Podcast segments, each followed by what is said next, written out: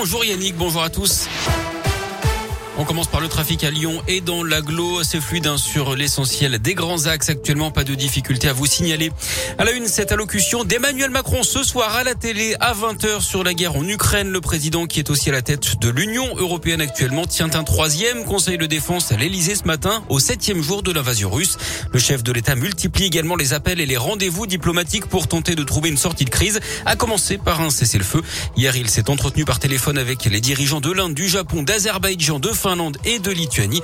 Hier aussi, la ministre des Armées, Florence Parly, a elle annoncé l'accélération du déploiement des renforts français dans les pays baltes et en Roumanie. Sur le terrain, le Kremlin annonce ce matin être prêt à reprendre les pourparlers avec l'Ukraine dès ce soir. L'offensive russe, elle se poursuit avec la prise ce matin de la ville de Kherson. Des troupes ont également été parachutées à Kharkiv, la deuxième ville de l'Ukraine. Le président ukrainien Volodymyr Zelensky estime que la Russie veut, je cite, effacer l'Ukraine et son histoire. En attendant, le prix des matières énergétiques Le litre de samplon 98 dépasse les 2 euros dans certaines stations-service de Lyon. Les cours du pétrole atteignent leur plus haut depuis près de 10 ans ce matin. Record historique également pour les cours du gaz naturel. Emmanuel Macron qui voit aussi l'échéance présidentielle se rapprocher dernier jour pour s'inscrire en ligne sur les listes électorales pour la prochaine élection. Sinon, vous avez jusqu'à vendredi hein, pour que votre mairie reçoive votre formulaire papier. Je vous rappelle que le premier tour aura lieu dans 39 jours. Maintenant, ce sera le dimanche 10 avril.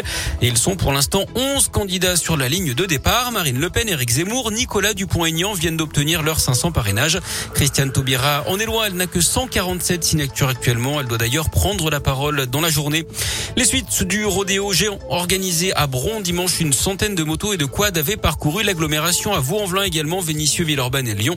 Certains avaient roulé sur les trottoirs ou se mettaient debout sur leur engin en perturbant la circulation pendant près de deux heures. Deux jeunes avaient été interpellés. Ils auraient coupé hier de quatre mois de prison avec sursis. D'après le progrès, les véhicules ont été confisqués.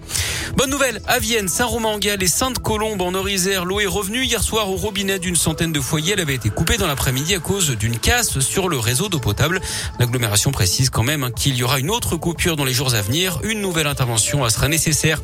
Fin de saison à la station de ski du plateau d'Hauteville. Dans l'Ain, elle ferme ses portes faute de neige ce soir. Elle avait ouvert le 11 décembre dernier et avait tenu en partie grâce à de la neige de culture. Du sport, du basket, une place en quart de finale de l'Eurocoupe en jeu ce soir à Mado Bonnet pour les Lions de Lasvel qui affrontent les Polonais de Lublin à 20h. Il y a eu match nul 66 partout au match aller la semaine dernière. En tennis, le deuxième tour de l'Open 6 sens métropole de Lyon, Palais des Sports de Gerland, pas de français sur les cours aujourd'hui. Demain, Caroline Garcia affrontera l'italienne Trevisan. Et puis en foot, suite et fin des demi-finales de la Coupe de France, Nantes-Monaco ce soir à 21h15. Le vainqueur affrontera Nice, tombeur hier soir de Versailles 2-0.